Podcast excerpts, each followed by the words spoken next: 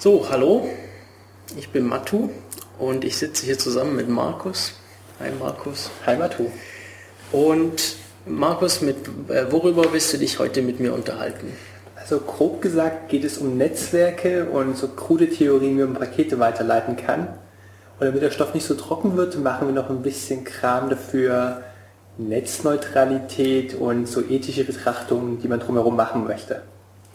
Also ich werfe eigentlich zwei Fächer zusammen. Ich hatte ein Fach namens Betriebssysteme 2, wo mein Prof einen ganz großen Febel für Echtzeit hat. Und ich habe einen wissenschaftlichen Artikel aufarbeiten müssen, der ein IEEE-Paper aus dem Jahre 1995 war und sich mit Strategien für Router befasst, wie man entscheidet, welches Paket als nächstes in die Warteschlange kommt. Und weil das eine krude, trockene Theorie ist, kreuze ich noch ein zweites Fach rein namens Internetworking. Wenn ihr den Podcast zu Ende gehört habt, solltet ihr folgende Prüfungsfrage sinnvoll beantworten können. Erkläre, warum es sinnvoll ist, für den Kunden und für den Provider auf Peer-to-Peer-Netzwerke Einfluss zu nehmen. Also ich persönlich bin ja so ein ganz großer Fechter von Netzneutralität und ich finde das durchaus sinnvoll. Und mein Prof hat die Vorlesung eröffnet mit der Frage, was ist eigentlich Netzneutralität? Und ich so, na, wenn alle Pakete, abhängig davon, welche Leitung gebucht hast, gleichmäßig drankommen. Das heißt, wenn ich jetzt ein DSL 1000 gebucht habe und mein Nachbar hat ein DSL 16000, dann gibt es irgendwo einen gemeinsamen Netzknotenpunkt, wo beide zusammenfließen, der der Flaschenhals sein wird, der die Pakete nochmal in eine neue Reihenfolge bringen muss. Und dann erwarte ich, dass ich 1 Bruchstrich 1 plus 16 der Gesamtkapazität aus diesem Netz rausholen kann. Also ich erwarte, dass ich ein 17. Geschwindigkeit von dieser Gesamtverbindung kriege. Egal wie ausgelastet die gerade ist. Mhm. Und guckt mir Prof an und meint, ja, schöne Theorie, das Problem ist, für TCP gilt das schon nicht mehr. Okay.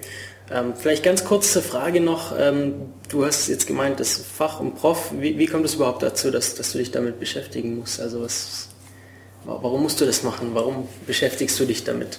Also Internetworking, das mit den ganzen ethischen Komponenten war ein Pflichtfach, das ich in meinem berufsbegleitenden Studium brauche. Und das andere Fach war so, hm, ich kann ein Semester früher abschließen, wenn ich mehr Wahlfächer reinnehme, nehme ich den Kram einfach mal mit. Okay.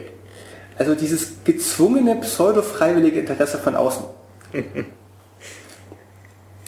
Gut, jetzt haben wir festgestellt, ähm, ja, so ganz funktioniert es nicht, dass du immer die, den gleichen Anteil der Bandbreite bekommst in TCP-Netzwerken, hast du gesagt. Mhm. Äh, was ist da das Problem? Wir müssen uns mal grob mit dem theoretischen Modell eines Routers und dem eines Netzwerkes befassen.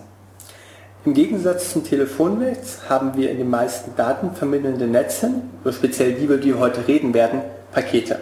Mhm. So Nachrichten kommen in Häppchen, das ist eventuell mehrfach verpackt und diesen unterstellen wir jetzt mal eine Eigenschaft für alle unsere Modelle. Wir sagen mal vereinfacht, die sind alle gleich groß.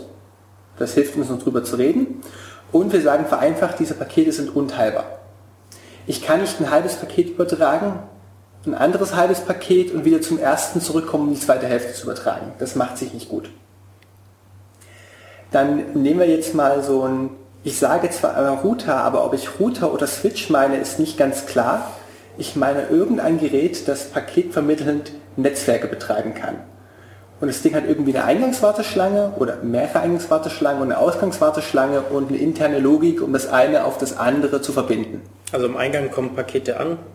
Und die sollen, die, also sollen, die kommen in eine Warteschlange, bis sie verarbeitet werden können und genauso beim Ausgang, bis sie verschickt werden können, erwarten praktisch auch die Pakete drauf. Stellen wir uns einfach mal ein Netzwerk vor. Man hat einen zentralen Netzverteiler, an dem hängt, hängen sechs Teilnehmer dran, sagen wir sechs Endgeräte, sechs Computer, sechs Handys, was auch immer. Dann hätten wir einen zentralen Netzverteiler und sternförmig davon die Teilnehmer, die teilnehmen wollen. Also sternförmig heißt, sie hängen alle an dem, an dem einen Gerät dran. Mhm. Wie man es zu Hause zum Beispiel hat am, am Router. Häufig. Und solange in diesem Netz nur ein Teilnehmer, nehmen wir auch weiterhin an, die Verbindungen vom Netzknoten zum Teilnehmer sind alle gleich schnell. Mhm. Nehmen wir an, ähm, ich möchte dir Daten schicken, dann mache ich das mit der mir verfügbaren Link Speed, Verbindungsgeschwindigkeit, und die ist zufällig genauso hoch wie deine Verbindungsgeschwindigkeit, das heißt, meine Daten fallen mit voller Geschwindigkeit bei dir raus. Mhm. Das Problem ist, wenn jetzt ein dritter Teilnehmer kommt, der auch dir Daten senden möchte. Dann habe ich nämlich das Problem, dass meine Verbindung zum Netzknoten schneller ist als die Verbindung zum Netzknoten von, zu dir, weil ich mir die mit jemand anderem teilen muss. Und in dem Moment muss der Router eine Entscheidung treffen, welches Paket er zuerst in die Warteschlange einreiht. Und dazu nehmen wir jetzt einfach mal das erste Modell. Es führt auf den Namen Fair Queuing. Das heißt... Also ganz kurz, heute geht es um, um diese Algorithmen, die sich um genau dieses Problem kümmern. Um Algorithmen und ein bisschen davon abgeleitet, welche Auswirkungen hat es auf Netzneutralität okay. und auf Voice over IP und auf garantierte Dienstleistungen, die ich eventuell haben möchte. Mhm. Also jetzt, also nochmal, heute, heute geht es um Strategien, wie man, wie man in solchen paketvermittelnden Netzwerken, also wenn wir ein Netzwerk haben, das Pakete verschickt, wie zum Beispiel äh, TCP/IP, in der Lage ist, Dienste zu garantieren, die bestimmte Eigenschaften erfüllen. Mhm. Okay. Und es ist gerade die grobe Einleitung, warum unser aktuelles Netz Probleme hat oder an welchen Stellen es genau scheitert. Mhm. Äh, und du, du willst jetzt mit, einem, mit der ersten Strategie anfangen, oder? Äh, um dieses einfach Modell zu erklären, Fair Queuing. Mhm, okay. Also wir haben gerade gehabt, dass ich die Daten schicken möchte und ein dritter Teilnehmer. Ja. Und die Idee ist eigentlich, so lange unsere Verbindungsgeschwindigkeiten gleich groß sind, bekomme ich die Hälfte der Geschwindigkeit der Datenleitung zu dir und der dritte Teilnehmer bekommt die Hälfte der Geschwindigkeit. Mhm. Okay, ähm, ich sprach gerade von einer Datenleitung. Aber im Router ist das nicht ganz so einfach. Im Router gibt es irgendwie eine Eingangswarteschlange und eine Ausgangswarteschlange. Und worauf bezieht sich diese Warteschlange? Bezieht sie sich wirklich auf jeden physikalischen Stecker, der da drin steckt? Ist das intern eine logische Verbindung? Denn das konkrete Problem, das wir haben, ist zum Beispiel, wenn wir sagen, wir teilen uns einen gemeinsamen Netzknoten, sagen wir mal der Router von unserem Haus, und ich mache äh, Peer-to-Peer-Verkehr. Das heißt, ich habe gerade über irgendeinen Torrent so an die 60 gleichzeitigen TCP-Verbindungen offen, die ich bediene, halt mit der kleckerlichen Geschwindigkeit, die die kriegen, wenn jede Verbindung nur ein 60. kriegt. Aber ich reize die Leitungs- der Gesamtkapazität aus. Und jetzt kommst du mit einem weiteren Gerät dazu und versuchst eine Webseite aufzurufen. Dann passiert bei diesem vereinfachten Routermodell folgendes. Rufst die Webseite auf, er baut ein TCP-Socket auf und fängt an, Pakete in die Router-Warteschlange ein reinzulassen.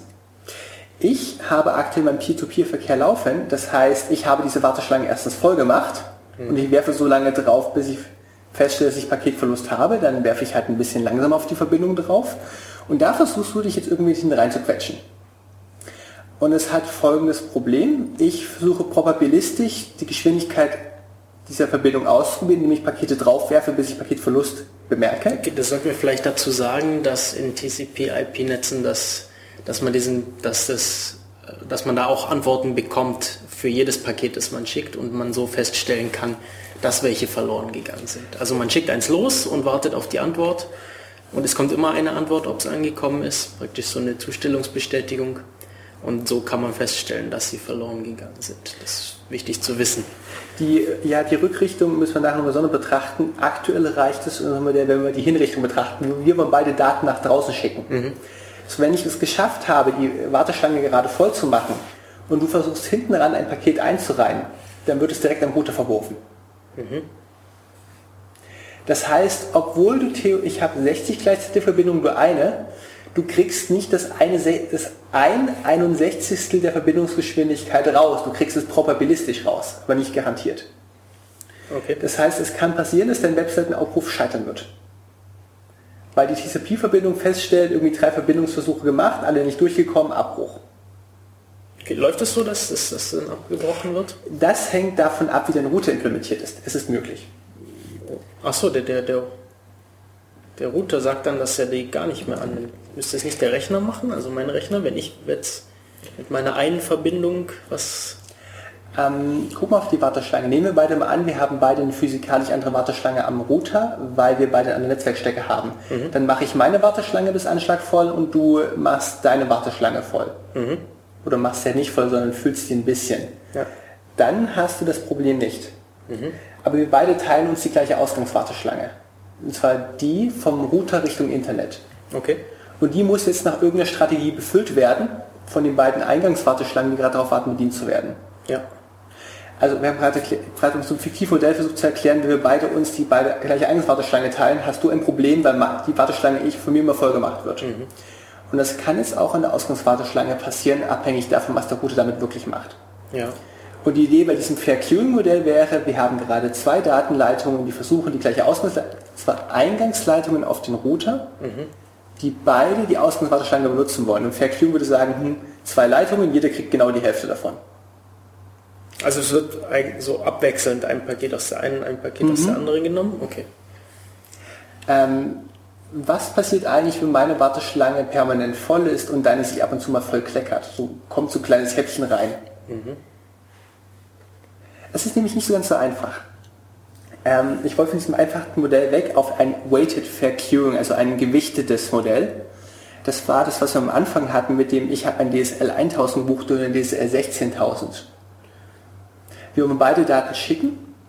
Die Summe der Geschwindigkeit, die Summe der Gewichte aller Verbindungen, die wir gerade schicken wollen, wäre 17 und du kriegst 16 Siebzehntel Verbindung und nicht ein Siebzehntel. Mhm. Und das Problem ist, wenn ich, ich habe meine Warteschlange voll mache und du nicht, ich kriege zwar theoretisch ein Siebzehntel der Verbindungsgeschwindigkeit raus, aber man kann jetzt nicht irgendwie ein Siebzehntel meines Paketes schicken, unterbrechen und dann 16 Siebzehntel deines nächsten Paketes dieses theoretische Modell passt nicht gut auf diese unteilbaren Pakete. Und es geht dann damit weiter, dass andere Modelle später Referenzuhren entwickeln, um zu entscheiden, welches Paket sie zuerst auf die Leitung schicken. Mhm. Ich mache mal einen großen Bogen zurück machen. Wir brauchen nämlich erstmal so das Netzwerkmodell. Also wir haben bisher gelernt, so Router haben Eingangswarteschlangen und haben Ausgangswarteschlangen. Mhm. Diese Warteschlangen sind manchmal voll dann werden Pakete verzögert, dann ist, Paket kommt rein, wartet einen Moment, geht raus. Ja. Wenn ich jetzt ein Netzwerk von mehreren Routern habe, kann ich nicht garantiert sagen, wie stark die Verzögerung von Anfang bis Ende ist mit den Modellen, die wir bisher hatten. Es ist möglich, dass Pakete im Lang ihres Weges durchs Netz an unterschiedlichen Punkten unterschiedlich stark verzögert werden. Diese Eigenschaft heißt auf Englisch bursty.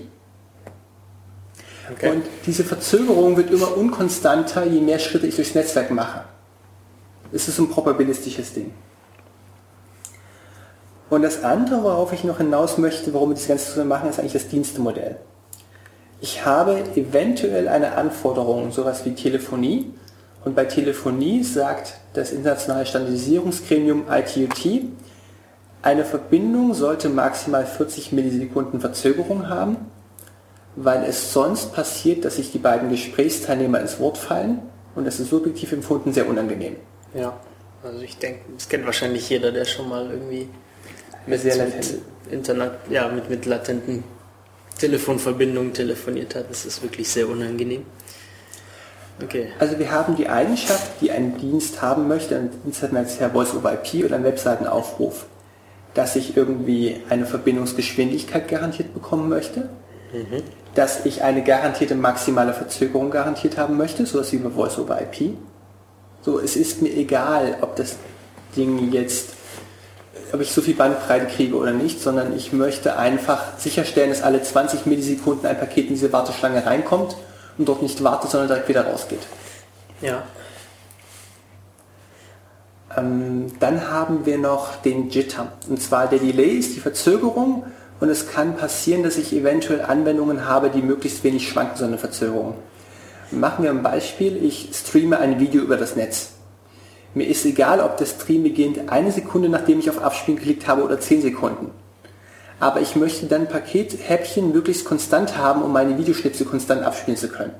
Ich möchte da wenig Schwankungen drin haben. Das wäre ein typischer Fall von einer Live-Übertragung.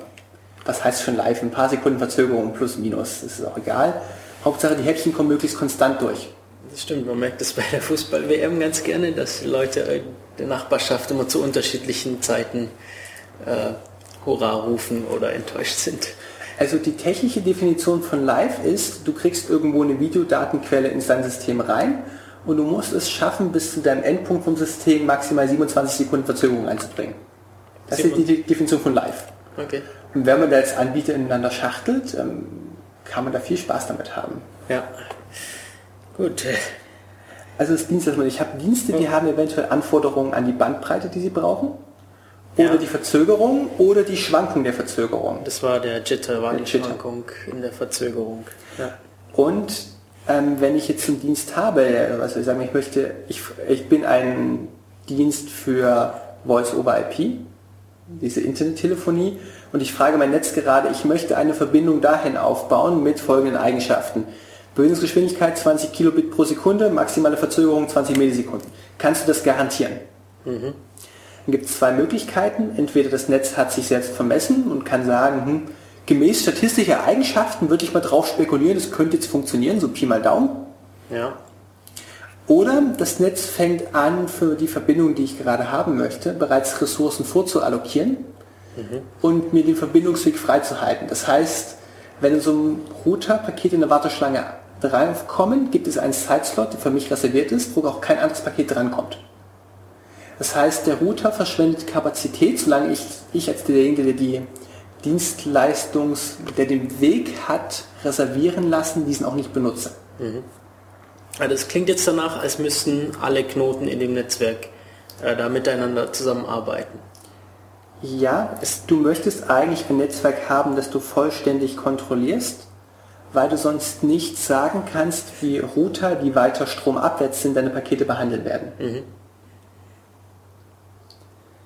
Das war jetzt ein großer Crashkurs-Einstieg in das Netzwerkmodell mit dem Fair Queuing und dem Bursty und dem Dienstleistungsmodell. Mhm. Äh, lass uns einfach mal einen Crashkurs machen durch die Algorithmen, die man. Und nach welchen Strategien wählt der Router welches Paket als nächstes in die Ausgangswarteschlange kommt. Wie, wie viele gibt es denn da so grob? Wir machen jetzt mal eine Überrundschlag über acht bis zehn Stück, um mhm. also grob die Philosophien zu verstehen, die sie vertreten. Okay. Wir hatten bisher schon Fair Queuing. Jede Verbindung, die Daten senden möchte, bekommt ein gleich großes Bruchstück für alle anderen Verbindungen, für die Summe aller anderen Verbindungen, die Daten senden möchte. Wir hatten Weighted Fair Queuing. Wir weisen jeder Verbindung eine Ganzzahl zu, damit sie einen größeren Happen an der Gesamtverbindungs Kapazität bekommt. Mhm, ja. Ähm, wie, wie, funktioniert das denn in der Praxis mit dem, mit dem Weighted Queuing? Wie, wie kann ich mir das vorstellen? Werden dann, also werden, also sagen wir, ich habe ein Fünftel und oder, ja ein Fünftel und du die restlichen vier Fünftel, wählt dann der Router erst vier Pakete von dir und dann eins von mir und so immer abwechselnd ein oder? praktisches Beispiel wäre, du steckst dich an einen Router dran, du hast 100 Mbit Ethernet, ich stecke mich dran, ich habe ein Gigabit Ethernet. Ja. Das heißt, du kriegst ähm, eins der, ein Bruchstück der Verbindungssumme und ich krieg zehn Bruchstücke der Verbindungssumme. Mhm. Dann werfen wir jetzt beide Datenpakete in die Eingangswarteschlange vom Router. Ich kann die, ich kann die Warteschlange halt schneller befüllen als du. Ja. Sagen wir mal, meine Warteschlange sei genauso lang wie deine Warteschlange. Irgendwann ist sie halt voll. Ja. Aber ich schaffe es prinzipiell theoretisch gesehen, in der Zeit, in der du ein Paket überträgst, zehn Pakete in die Warteschlange einzureihen. Mhm. Okay, dann, dann sagen wir, ich schicke ein Paket, in der gleichen Zeit hast du zehn eingereiht. Jetzt habe ich eins eingereiht, du zehn eingereiht. Äh, und solange der Router jetzt, sagen wir, mit 1 Gigabit bedienen kann, könnten wir erwarten, dass ich 10 Elftel von einem Gigabit kriege und du ein Elftel von einem Gigabit. Mhm. Nach diesem Weighted Fair Queuing Modell. Okay. Was auch, was, was nach meiner Spekulation das ist, was in der Praxis am häufigsten implementiert ist. Mhm. Das Problem in diesem Weighted Facturing Modell ist die Referenzuhr. Dann lasse ich mal ein Vortragsstück durchgehen und nochmal meine eigenen Gedanken sortieren. Ja. Topologie, Word Conserving. Ähm, wir reden jetzt zuerst über eine Gruppe von Algorithmen, die hören auf Englisch auf den Namen Work Conserving Disciplines, mhm. weil sie die Eigenschaft haben, ähm, wenn die Ausgangswarteschlange leer ist, und ein Paket in der Eingangswarteschlange ankommt, werden Sie es sofort weiterleiten. Mhm. Sie speichern nicht, Sie verzögern nicht. Wenn die Verbindung da ist, weitergeben. Wenn sie ganz leer ist oder wenn freie Plätze Wenn sie ganz leer ist. Okay. Also diese Netzwerke haben niemals Leerlauf. Über, beim Fair Queuing Modell möchte ich noch drüber sprechen, was machen wir, wenn wir einen ill-behaving User, also einen bösartigen Nutzer haben, der willkürlich die Warteschlange voll macht, um andere Nutzer zu stören? Mhm. Das lasse ich jetzt einfach mal so als Gedankengang für die Hörer übrig. Ich mm, möchte die Möglichkeit der Referenzuhren einführen, um dann die Probleme am Weighted Fair Queuing und der Unteilbarkeit der Pakete zu zeigen. Mhm. Und dafür fangen wir jetzt mit einem anderen Algorithmus ein, den nennen wir mal Virtual Clock. Virtual Clock, okay. Nehmen wir an, ich habe drei Verbindungen, die alle eine Zusage gegeben haben, mit welcher Geschwindigkeit sie Daten in dieses Netz einleiten werden. Sagen wir, Verbindung 1 hat zugesagt, sie schickt ein Paket pro zwei Zeiteinheiten. Mhm. Sagen wir, eine Zeiteinheit ist die Zeit, die ich brauche, um ein Paket zu übertragen. Das heißt, Verbindung 1 braucht 50% der relativen Verbindungsgeschwindigkeit. Ich leite jetzt Verbindung 2 ein mit einem Paket pro 5 Zeiteinheiten, macht 20% relative Link Speed und Verbindung 3 genauso wie Verbindung 2. Das heißt, relative Link-Auslastung ist 90%. Mhm. Und alle haben gleiche Verbindungsgeschwindigkeiten. Ja. Alle Aber alle haben eine Zusage gegeben, mit welcher Geschwindigkeit sie Daten in dieses Netz einleiten wollen. Mhm. Und jetzt sehen wir an, wir haben einen ähm, unerzogenen Benutzer, sagen wir Verbindung 2, fängt plötzlich an, entgegen der Vereinbarung von 20% Linkkapazität wie, wie blöd Daten reinzuwerfen. Mhm. Dann muss der Router entscheiden, welche Reihenfolge er Pakete dran nehmen würde. So ein Verqueuing-Modell würde mal ganz grob sagen, die Verbindung, die die Warteschlange mehr voll macht, bekommt relativ auch mehr von der Ausgangswarteschlange ab. Ja. Bei dem Virtual Clock ist es so, der hat intern ein Referenzmodell und geht davon aus, welche Verbindung müsste als nächstes ein Datenpaket bereithalten. Wenn er eine Verbindung entschieden hat, die nach ihrem Versprechen jetzt ein Datenpaket schicken würde, wird das Datenpaket von der Verbindung vorgezogen. Mhm. Wir haben gesagt, für das Beispiel eben habe ich eine relative Linkauslastung von 90%, das heißt, wir haben irgendwie 10% Leerlauf. Wenn es ein, zum Leerlauf kommt, kann ich irgendein beliebiges Paket, eins das keine Garantie bekommen hat, in die Außenwarteschlange einreihen. Das heißt, wir haben jetzt nochmal gedanklich unsere drei Verbindungen. Verbindung 1 mit 50% Linkgeschwindigkeit, Verbindung 2 und 3 mit 20% Linkgeschwindigkeit. Verbindung 2 fängt an mit einem Burst, also einem Schub von vier Paketen und wirft die einfach auf die Eingangswarteschlange ein. Dann guckt der Virtual Clock, wer ist dran und ähm, wird alle zwei Zeiteinheiten Verbindung 1 bedienen, alle fünf Zeiteinheiten Verbindung 2, alle fünf Zeiteinheiten Verbindung 3 und die 10%, die übrig sind, die entfallen dann auf Verbindung 2 mit ihrem Überschuss an Paketen. Mhm. Das klingt echt ziemlich fair und einfach auch. Es ist relativ einfach zu implementieren, bietet mir aber nicht die Garantie, dass ich sagen kann, ich möchte garantiert haben, ein Paket mit 20 20 Millisekunden Verzögerung durch dieses Netz durchzukriegen. Mhm. Ich muss nochmal auf das Weighted Fair Queuing eingehen. Um zu verstehen, nach welcher Reihenfolge die Algorithmen wählen, welches Paket in die Außenwarteschlange geht. Also beim Virtual Clock war, wir halten intern, wir brauchen ein Versprechen von der Software, welche Datenrate sie braucht und nehmen es als Referenz zu entscheiden, wann wir Pakete von dieser Verbindungen in die Ausgangswarteschlange einreihen und wenn wir Leerlauf haben, nehmen wir Pakete von der beliebigen Verbindung, die gerade Daten zu senden hat. Mhm. Beim Weighted Fair Queuing hatten wir das Problem, wir haben eine gesamte eine Ganzzahl, die beschreibt, wie viel von der Verbindung du abbekommst im Verhältnis zu mir. Ja. Wir hatten das Beispiel Gigabit Ethernet gegen 100 Mbit. Mhm.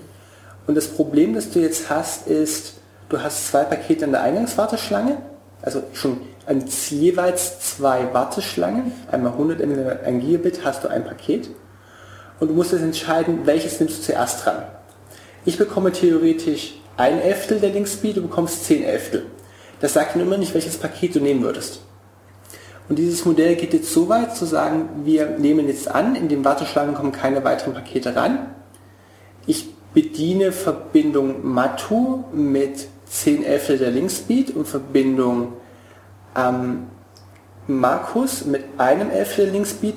Wessen Paket wäre dann, wenn ich dieses ideale Modell durchziehen könnte, das Pakete teilen könnte, wessen Paket wäre zuerst übertragen, vollständig? Mhm. Und das Paket, das theoretisch zuerst vollständig übertragen wäre, wenn ich ernsthaft Pakete teilen könnte, wird dann zuerst in die Warteschlange eingereiht. Das heißt, dir braucht ständig eine Referenzberechnung von, wie schnell wäre die Verbindung, wenn jetzt gerade keine weiteren Pakete eingereiht werden würden, um zu entscheiden, welches Paket, also Mr. Eigenswarteschlange als nächstes dran nimmt. Und das ist einfach wahnsinnig aufwendig zu berechnen, wenn man in Betracht zieht, dass diese Netzwerkverteiler wahnsinnig schwache CPUs haben und auch nicht besonders viel Logik, die man draufbringen kann. Ja, die Pakete sind ja auch nicht gleich groß. Das ist dann das Praxisproblem, in das du wirklich reinläufst. Ja. Okay. Sind diese kruden Theorien von mir mit der Referenz so von welches Paket wäre zuerst übertragen oder welches Paket wäre übertragen, wenn das Programm sich an seine Traffic Specification hält, angekommen? Bei mir sind sie angekommen. Ich hoffe, dass sie bei allen anderen auch angekommen sind. Okay, dann machen wir eine kleine Pause und machen dann gleich weiter.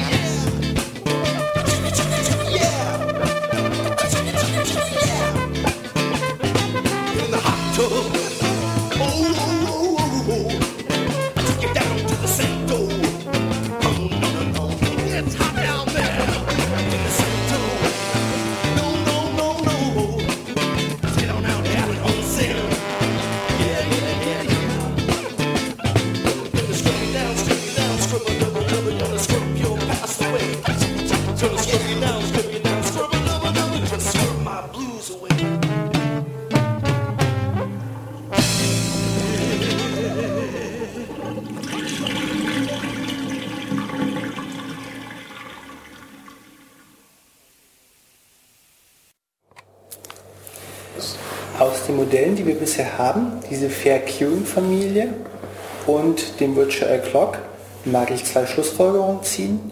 Für die Fair Queuing ist es der Zusammenhang zwischen Delay und Bandwidth. Und für Virtual Clock und für die Fair Queuing-Familie ist es, dass man kein Delay garantieren kann. Ähm, machen wir einfach folgendes Beispiel. Ich habe eine Voice-over-IP-Anwendung, die irgendwie zwei Datenpakete pro 10 Zeiteinheiten schickt. Und ich möchte garantieren, dass ich mit 20 Millisekunden Verzögerung über 5 Hops durch das Netzwerk durchkomme. Dann ist es bei diesem Fair Queuing-Modell, was irgendwie mit seinen Referenzuhren entscheidet, wann es mein Paket in die Warteschlange einreiht, nicht möglich, von voraus zu berechnen, wann denn der Route, wie viel Verzögerung wirklich in jedem Router auftritt. Das hängt ja von der Auslastung mit den anderen Verbindungen ab und von deren Paketgrößen und von deren relativer Wichtung. Das heißt, ich kann einfach keine Garantie über die Verzögerung geben. Bei diesem Virtual Clock ist diese mangelnde Garantie nicht ganz so einfach zu erkennen. Sagen wir, ich habe ein Versprechen gegeben, zwei Datenpakete pro 10 Zeiteinheiten. Dann bekomme ich das am ersten Router noch mit der garantierten Verzögerung durch. Ich habe hier einen prozentualen Anteil der Ausgangswarteschlange reservieren lassen. Ja. Aber es gibt eventuell dahinterliegende Router und deren Auslastung kenne ich nicht. Und eventuell passiert es an einem hinterliegenden Router, dass bei auch einem Virtual Clock Algorithmus zwei Datenverbindungen theoretisch in der Lage wären, jetzt gleichzeitig ein Paket zu senden. Und ich bin halt das Paket Nummer 2 auf die Leitung kommen. Das heißt, ich habe auch in diesem Router keine garantierte Verzögerung. Also keiner dieser Algorithmen kann mir irgendwie gewährleisten, mit einer garantierten Verzögerung durchzukommen. Geht es überhaupt, dass, dass man, also gibt es überhaupt Algorithmen, die das können, wenn nur, wenn die Router nicht miteinander kommunizieren, beziehungsweise wenn man sie nicht fest ähm, konfiguriert? Dass, dass ja, es ist theoretisch möglich mit einer komplett anderen Modellfamilie, als die wir, die wir jetzt haben. okay. Aktuell haben wir das Problem, es kommt ein Paket, sagen wir die Eingangswarteschlange ist leer, Ausgangswarteschlange ist auch leer, es kommt ein Paket rein und wir leiten es sofort weiter. Ja. Der Virtual Clock macht das, weil, weil in der Idle Time von dem Link Pakete einfach genommen werden und weitergeleitet werden. Und damit kann ich keine Garantie über die Delay geben, weil ich diese Downstream Burstiness Problem habe. Das andere ist der Zusammenhang zwischen den Fair Queuing Modellen, der Bandbreite und der Verzögerung. Nehmen wir an, ich habe so ein Fair Queuing Modell, wo es halt heißt, ich reihe ein Paket hinten in die Warteschlange ein und die wird abgearbeitet und der Router entscheidet halt die Gewichtung zwischen Eingangswarteschlangen und Ausgangswarteschlangen. Nehmen wir an, ich habe eine Voice-over-IP-Verbindung, die irgendwie die Eigenschaft hat, 20 Millisekunden Delay. Dann heißt es irgendwie, dass ich mal fiktiv auf dem Router jedes fünfte Paket in dieser Warteschlange belegen muss. Sagen wir, es ist ein Gigabit-Router, dann ähm, wäre es irgendwie, ich bekomme jedes fünfte, ein Fünftel, ich bekomme 200 Megabyte pro Sekunde von diesem Router an Bandbreite zugesprochen. Nur damit ich garantieren kann, dass ich in der Warteschlange immer weit genug vorne bin, damit die Verzögerung an dem Router gering ist. Das heißt, dieses Modell führt einen Zusammenhang ein zwischen je weniger garantierte Verzögerung ich haben möchte, desto mehr relative Bandbreite brauche ich, Ja. um zu garantieren, dass die Router-Ausgangswarteschlange immer leer genug ist, dass wenn ich hinten ankomme, ich mit der garantierten Verzögerung wieder rauskomme. Und deswegen machen all diese Fair Queuing Modelle eine Verbindung zwischen Bandbreite und maximaler Verzögerung. Je größer die absolute Bandbreite, desto geringer die absolute Verzögerung. Ja, klar, also rein, rein anschaulich ist, soll, sollte das ja eigentlich auch schon klar sein. Ich meine, auf, auf der Autobahn läuft es genauso, wenn, wenn, wenn, wenn weniger der Bandbreite belegt ist, also weniger der Kapazität, die vorhanden ist, dann kommt man auch schneller durch. Ähm, für die Autobahn ist letztens ein Stau das Modell aufgestellt. Wir waren dreispurig mit 30 Kilometer pro Stunde unterwegs Meine Beobachtung war, wenn jetzt eine vierte Spur dazu kommt, dann steigt die Anzahl von Autos pro Autobahnabschnitt auch nicht wirklich an. Denn selbst, das wäre so, wir haben einfach einen übergroßen Parkplatz hinzugefügt, der nicht wirklich was zur Bandbreite beiträgt. Und mal angenommen, alle Autos würden schneller fahren, dann müssten sie auch mehr Abstand zueinander halten. Ja. Das heißt, individuell für jedes Auto fühlt es sich schneller an, aber die Anzahl von Autos pro Zeit, pro Zeit und Autobahnabschnitt könnte annähernd konstant sein. Also ich glaube, auch die Autobahn hat eine maximale Kapazität. Mit Sicherheit. Und das, weil wir gesehen haben, dass diese Work-Conserving-Disziplinen einfach Probleme haben, mir einen garantierten Delay zu garantieren, ändern wir mal die Spielregeln. Nehmen wir an, an diesem Router an der Ausgangswarteschlange liegt ein Paket, an der Eingangswarteschlange liegt ein Paket an und die Ausgangswarteschlange ist frei und wir leiten es einfach mal nicht weiter. Wir halten es einfach mal eine Weile fest. Okay, warum würden wir das tun? Oh, halten wir erstmal fest, du kriegst ja erstmal eine Verschlechterung deiner Dienste rein. Irgendwie dauert alles länger. Okay. Warum sollte man das tun? Ja. Weil wir gelernt haben, dass wenn du den besten Dienst anbietest, du bei der Downstream Bürstenlist keine Garantie geben kannst, wie gut denn der Dienst über eine große Entfernung ist. Das heißt, bester Dienst heißt, du kriegst ja, was gerade geht. So, Aber kein- so, sorry, die Big Burstiness war was nochmal? ähm, dass ähm, Paket, dass Router entlang des Weges unterschiedlich stark ausgelastet sind und deswegen die Verzögerung meines Paketes schwankt. Je nachdem, wo es sich in dem, in dem, auf dem Weg befindet. Okay, und äh, da können wir keine Garantien geben. So, jetzt, jetzt nochmal zurück, warum wir das Paket festhalten und nicht gleich weiterleiten. Entschuldige, dass ich dich jetzt so rausgesucht habe. Ja, wir äh, könnten jetzt spekulieren, ob dieser etwas andere Ansatz uns eventuell endlich mal die Möglichkeit gibt, Garantien abzugeben, die wir bisher nicht gekriegt haben. Okay. Und da hatten wir die Early Student, Jitter Early Student, äh, die Weighted Round Robin und das Stop and Go. Das sind jetzt weitere Algorithmen, also Algorithmen. weitere Algorithmen, die zu dieser Familie gehören, dass sie Pakete irgendwie zwischenspeichern, auch dann, wenn die Warteschlange die Möglichkeit hätte, sie aufzunehmen und das später freigeben. Und wir sind jetzt irgendwo an einem Punkt, wo die Anwendung kommunizieren muss, welche Eigenschaften sie haben möchte, damit das Netzwerk sich darauf einstellen kann. Und um das irgendwie sinnvoll zu machen, fange ich, glaube ich, mal mit dem Stop and Go an.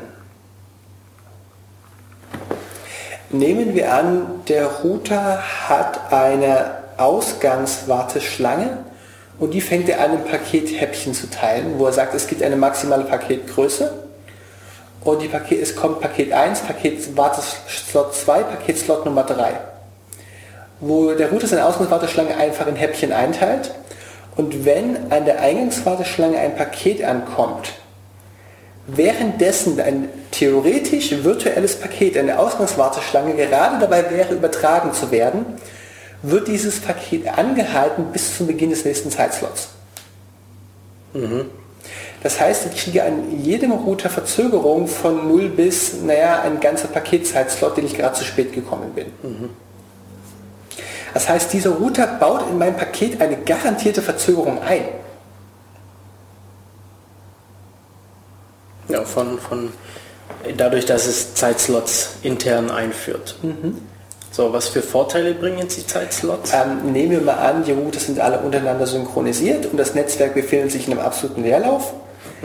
Dann kenne ich über die Größe des Zeitslots, den die Router haben, die Verzögerung, die ich durchs Netz durch habe. Ich habe nämlich an jedem Router, theoretisch bin ich einen Zeitslot später, also Anzahl der Router plus ein Zeitslot, die ich bei einem leeren Netzwerk mit Verzögerung durchkomme.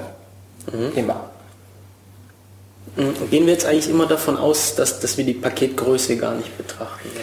Paketgröße zu betrachten ist verdammt schwer, deswegen lasse ich es jetzt einfach raus. Okay, ja, das nur, nur um das... Genau, das wollte ich bloß wissen. Ich habe Formelwerke gesehen, die versuchen, für diese Algorithmen zu berechnen, was die garantierte Verzögerung ist.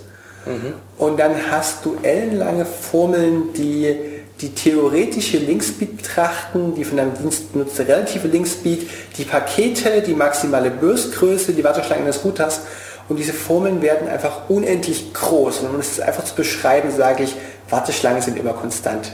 Warteplätze sind immer konstant viele, Ja. Verbindungen sind alle gleich schnell. Also ich sage das. Also diese Stop and Go soll einfach nur dieses Modell reinhelfen von ich habe einen Algorithmus, der verzögert irgendwie willkürlich. Ja. Und warum ich das haben möchte, wird hoffentlich mit dem Earliest Due Date klar. Earliest was? Ähm, das Earliest Due Date, also ähm, ich habe einen Dienst, von dem ich garantieren möchte, ich möchte zu jedem 20. Millisekunden-Slot ein Paket durchhaben. Also ich möchte garantieren, dass ein Paket, das ich jetzt schicke, bis jetzt plus 20 Millisekunden weitergeleitet wurde. Und das nächste Paket muss bis jetzt plus 40 Millisekunden weitergeleitet werden. Das Pro, ist, pro Knoten oder? betrachten wir erstmal einen Knoten. Ein Knoten, ja, okay. Ich möchte, dass der eine Knoten vor mir das Paket bis zu einem spätesten Zeitpunkt weitergeleitet hat. Ja. Das sind diese Due-Date-Algorithmen. Und dann habe ich halt Pakete in der Eingangswarteschlange, die irgendwie eine gewisse freie Zeit haben, bis sie ganz dringend in die Ausgangswarteschlange müssen, weil sie sonst diese Deadline reißen. Ja.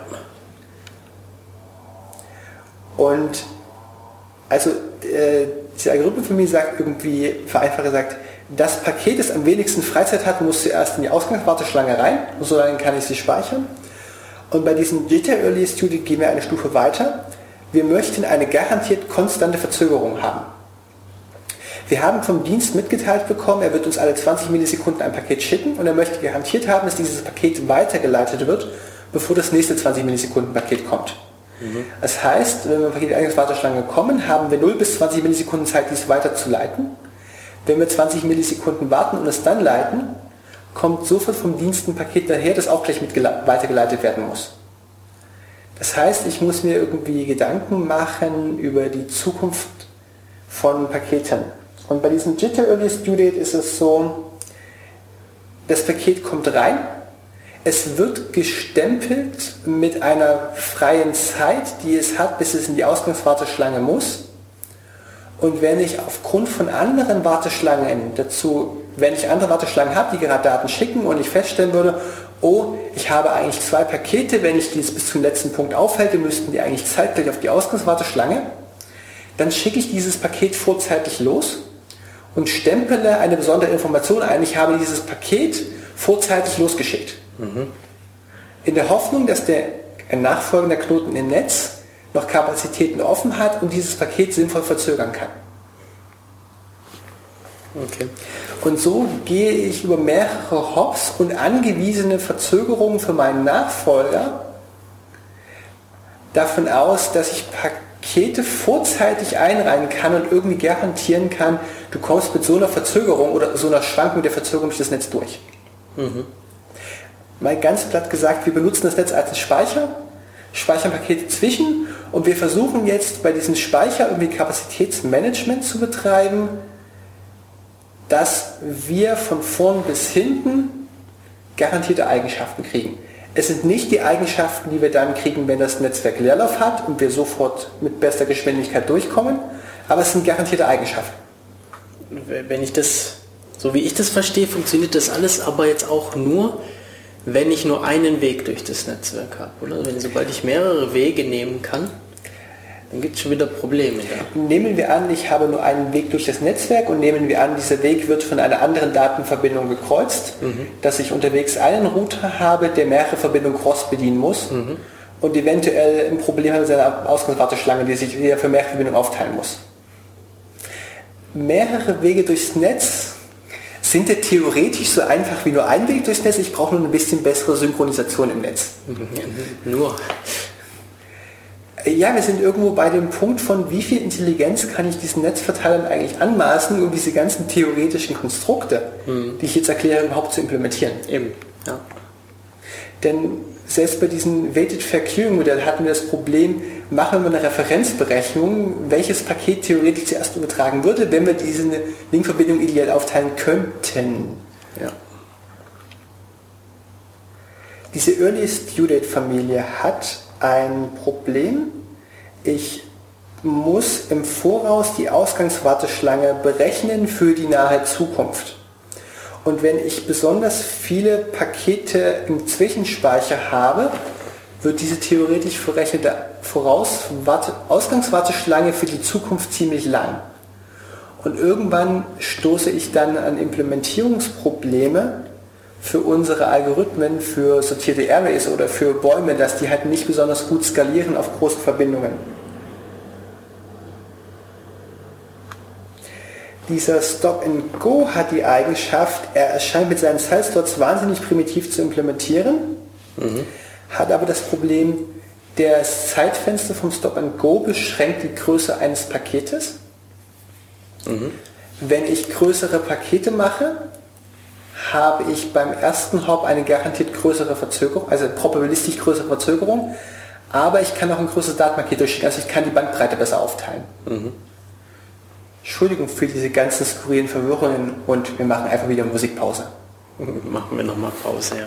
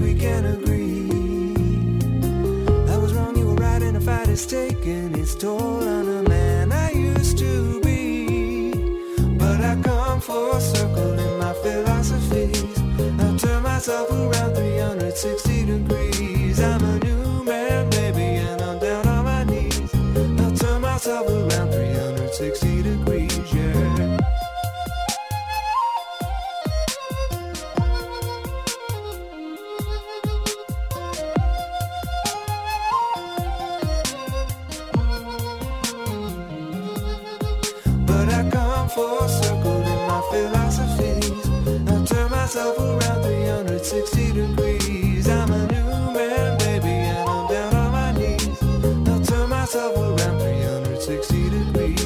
Black on for full circle in my philosophies. I'll turn myself around 360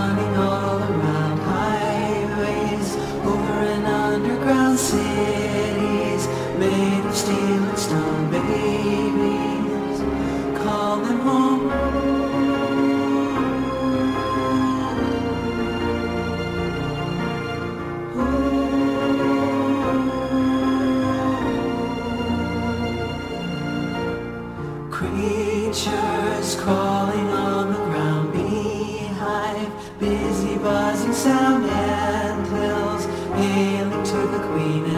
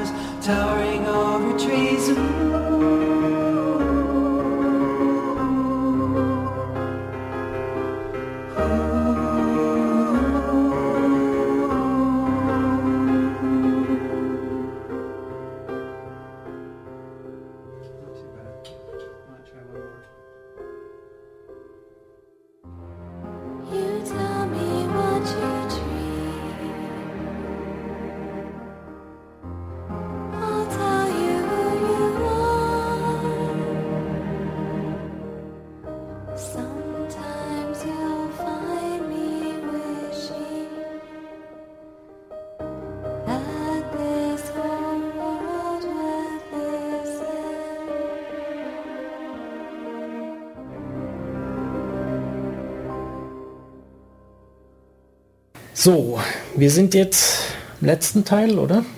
Dass wir Kommen so langsam zum Ende. auf die Probleme vom Anfang zurückkommen, eine Zusammenfassung ziehen und noch einen letzten Algorithmus ins Feld reinschmeißen. Okay, was ist der letzte Algorithmus? Der Hierarchical Round Robin gehört auch zu den Non-Work-Conserving Disciplines, also die, die willkürlich verzögern. Also Work Conserving war das, wenn die Ausgangswarteschlange leer ist, du garantiert ein Paket von der Eingangswarteschlange sofort weiterleitest. Mhm, und das andere ist dann eben Genau. Non-Work Conserving, wenn sie immer verzögern. Ne? Also das eine Netzwerk arbeitet, wenn Arbeit verfügbar ist, das andere gammelt rum. Okay. So, jetzt, äh, was war das Hierarchical Round Robin? Ähm, Round Robin ist die Idee, du hast mehrere Verbindungen, die du nacheinander bedienst. Und zwar immer konstant, Verbindung 1, Verbindung 2, Verbindung 3, Verbindung 4. Alle haben einen gleich langen Zeitslot. Verbindung 1, 2, 3, 4.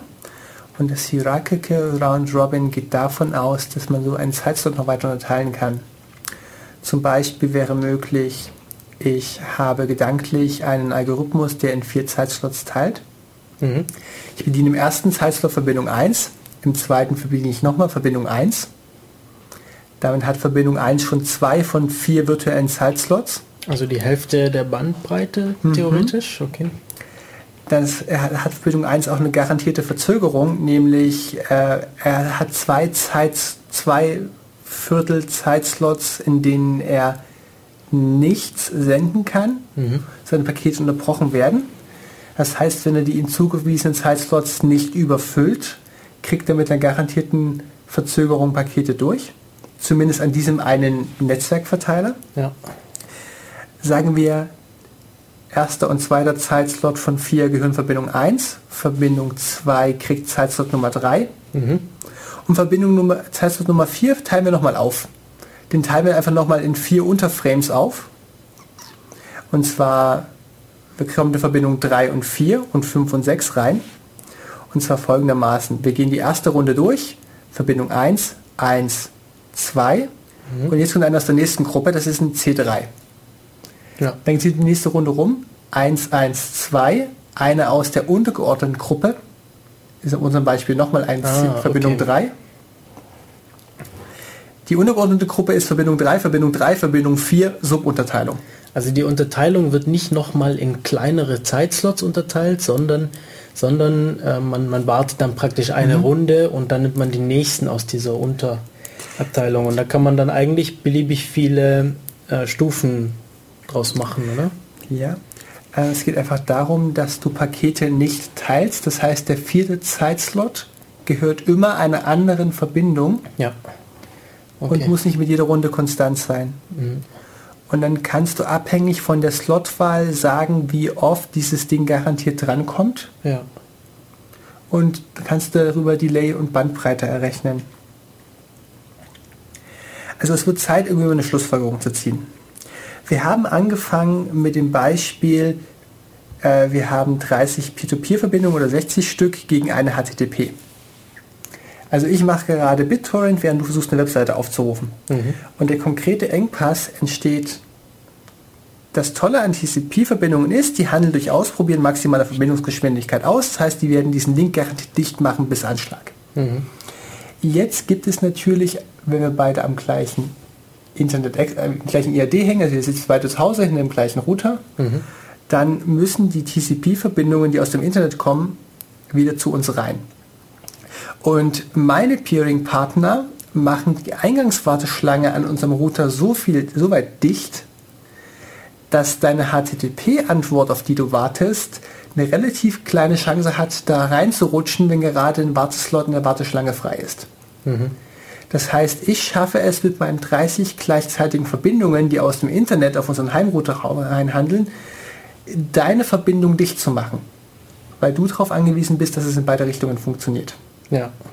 Und es ist einfach eine tolle Sache. P2P ist einfach ein, ähm, Biton ist ein wahnsinnig effizientes Protokoll. Es benachteiligt halt nur alle anderen Sachen, die nicht so wahnsinnig effizient sind. ähm, wir hatten am Beispiel der Algorithmen, die nicht warten, bis sie ein Paket weiterleiten, gesehen, wie beste Qualität funktioniert. Wir haben die Stromabwärts-Burstiness gehabt, dass ich Verzögerungsprobleme kriege. Das heißt, wenn ich versuche, immer die beste Qualität zu erbringen, kann ich keine Garantie geben, wie viel diese beste Qualität ist. Sondern die Lösung besteht darin, dass ich willkürlich die Qualität verschlechtere, damit ich noch Puffer habe. Mhm, Und damit Garantien geben kann. Und an der Stelle hatten wir als Beispiel den Jitter Earliest Due Date. Äh, ich versuche ein Paket konstant zu verzögern, aber wenn ich beim Vorausberechnen der Ausgangswarteschlange feststelle, dass ich eine Kollision habe, weil zwei Pakete gleichzeitig raus müssen, stempel ich dem Paket eine Information ein, bitte das Paket um folgende Zeit verzögern, an der nächsten Möglichkeit und schicke es vorzeitig raus.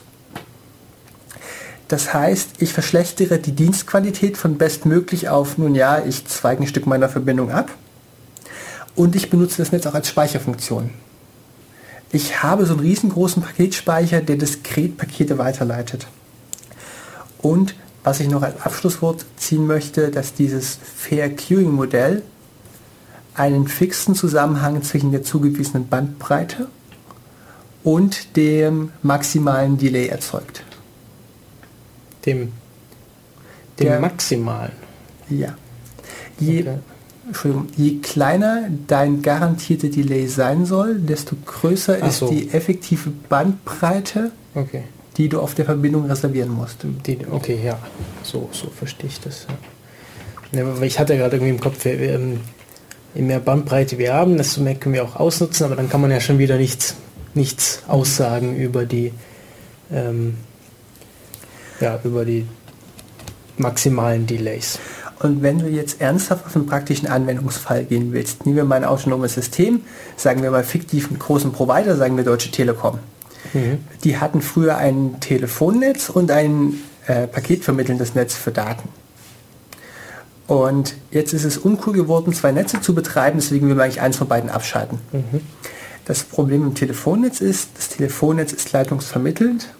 Es gibt so uralte Dinge, die nennen sich Drehhubfehler. Man hat so, man legt wirklich eine mechanische Leitung vom Anfangspunkt bis Endpunkt. Und auf diese Leitung kennt man halt die Eigenschaften. Aber auch wenn Leute gerade nicht sprechen, brauchen sie die volle Bandbreite. Ja. Du hast einen garantierten Kanal, wenn du die Eigenschaften kennst. Und bei paketvermittelten Netzen ist die Idee halt grundlegend anders. So, wir haben irgendwie so ein chaotisches Netz, da kann ein Paket kommen, kann auch gerade Leerlauf sein. Wir schicken weiter, wenn Daten anliegen. Wir können unterschiedliche Wege durch das Netz gehen. Das heißt, auf so einem Netz versuchen Eigenschaften wie von Voice, wie von einer leitungsvermittelnden Technologie zu kriegen, ist verdammt schwer, aber es ist aus Betriebskosten wünschenswert. Das heißt, wenn du jetzt ein gesamtes Netz kontrollierst und du alle Router austauschen kannst oder diese Router sind mit Software bestücken, äh, stell dir mal vor, wie du es implementieren könntest. Also du möchtest irgendwie, dass dein Voice-over-IP mit einer garantierten Verzögerung durchkommt. Du kannst ja dem Kunden immer noch eine Telefondose anbieten, aber intern machst du Voice-over-IP, weil du nur ein Netz brauchst. Ja. Und jetzt musst du halt dem Router irgendwie beibringen, einen dieser Scattering-Algorithmen zu sprechen oder dem Netz Intelligenz beibringen oder sagst du einfach, wenn du ein Paket siehst, das du als Voice-over-IP erkennst, häng es nicht hinten an die Warteschlange an, häng es vorne an. Eine Sache dürfen wir nicht außer Acht lassen. Wenn ein Netzwerk Leerlauf hat, ist dieser ganze Kram, den wir gerade gesprochen haben, eh Humbug. Es ist scheißegal, mit welchen Algorithmen wir arbeiten. Ja. Wenn ein Netzwerk Überlast hat und du versuchst noch eine Verbindung darauf zu bringen, hast du in jedem Fall verloren. Wir versuchen nur mit diesen Algorithmen den Punkt zu verschieben zwischen, wo beginnt denn eigentlich die Überlast und wo ist das Netzwerk noch im Leerlauf. Und das heute sollten einfach nur ein paar Ideen sein, welche Ansätze es gibt, genau das umzusetzen. Okay. Gut, ich glaube, das ist uns ganz gut gelungen. Hast du noch irgendwas, was du unbedingt anbringen möchtest? Es war mit Abstand das langweiligste Paper, das ich je gelesen habe. Und Ist ja schön, dass du jetzt für uns einen Podcast draus gemacht hast. Nee, ich fand's, ich fand's gar nicht so langweilig. ich habe einen Prof, der hat einen Faible für Echtzeit. Und es gibt tatsächlich eine Sache, wo ich Echtzeit cool finde. Nehm, also Echtzeit heißt, du kriegst irgendeine Garantie für das, was du verarbeitest. Und wo du zum Beispiel Echtzeit haben möchtest, ist, wenn du ein Auto hast und du einen Airbag hast. Ja. Und du möchtest garantieren, dass dieser Airbag irgendwie 10 Millisekunden nach dem Aufprall auslöst. Und du möchtest unbedingt verhindern, dass der Multimedia-System sagt, sie haben gerade noch eine Anzeige, Nachricht zum Anzeigen, die vorher drauf muss. Ja. Ich habe einen starken, starke polarisierte Meinung beim Thema Netzneutralität. Aber wenn man sich jetzt mal so einen großen Provider wie die Telekom vorstellt, mal die möglichen Algorithmen dagegen hält, mal so eine Netzauslastung schätzt, es ist nicht einfach, das sinnvoll zu machen. Denn wegen der, wegen der effektive Bandbreite, mit dieser Voice-over-IP-Verbindung kann man ein Netz ganz schnell dicht machen, besonders wenn man viele davon parallel betreibt. Ja. Ja, daran hängt es wohl. Wie viele, wie viele Telefoniekunden nutzen das gleichzeitig? Und ja, das ist dann natürlich schon ein bisschen schwierig. ähm, Netze. Bei uns steigt die Kapazität. Das Coolste, was ich jetzt mitbekommen habe, war in Sachen Netze aus dem Labor. Wir ähm, leiten Lichtwellen und wir ähm, lesen das, lesen das Lichtwellenpaket nicht aus und machen dann IP-Routing und schicken auf die nächste Route, sondern wir machen irgendwie Wellenlängen, die charakterisieren eine Verbindung und wir können mit Optik- und Elektrizität-Kopplungen direkt eine Wellenlänge auf einen gewissen Pfad routen. Also wir machen jetzt einfach mal das Routing auf dem Layer 1 im Lichtleitkabel. Okay.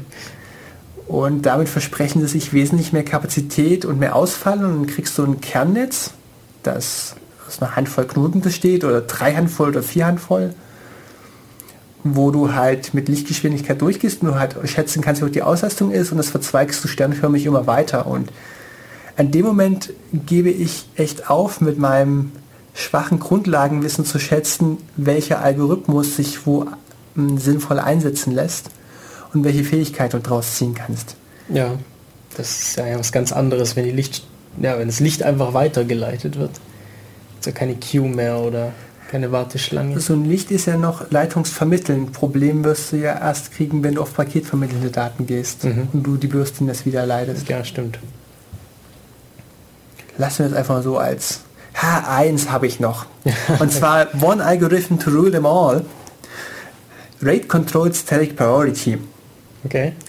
Also es gibt diesen universellen Algorithmus, der nicht näher beschrieben ist.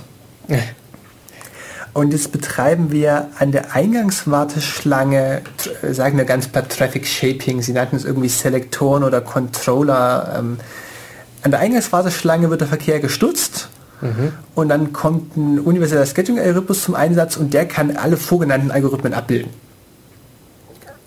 Also mit der Kombination Okay. aus Traffic Shaping und Scheduling kann man das bunt mischen. Und dann gibt es ein langes Paper dazu. Und das funktioniert in der Praxis? Oder Ähm, weißt du, Im Moment habe ich, glaube ich, aufgehört zu lesen. okay, das, das klingt jetzt ziemlich mysteriös irgendwie. Äh, Ja, wir haben also akademisch schon alles durchgesprochen, was es dazu zu wissen gibt. Und ob man jetzt praktisch mit einem Löffel kocht oder mit einer Gabel, äh, sehe ich persönlich nicht den großen Unterschied. Ja, in den Details dann halt. Ich mag noch kurz hervorheben, das Wissen, das ich jetzt erzählt habe, st- ist eine Konferenzzusammenfassung aus dem Jahr 1995. Die Algorithmen, die Einzelbelegungen sind wesentlich älter. Mhm. Das ist schon abgestandener Tobak. Gut. Brauchen wir trotzdem noch. Okay, dann kommen wir jetzt zum Ende. Wir sind wie Frauen, das wird einfach nicht enden. Es wird, nein, nein, das endet jetzt. Wir machen jetzt Schluss damit. Äh, ja, schön, dass wir das geschafft haben, heute die Sendung aufzunehmen. Danke, dass du uns über die ja, Netzneutralität und passende Algorithmen und wie das so funktionieren kann, könnte, erzählt hast. Und wir hören uns bestimmt wieder Bei einer viel späteren Sendung. bei einer, bei einer neuen Sendung. Bald oder irgendwann. Dann sagen wir Ciao.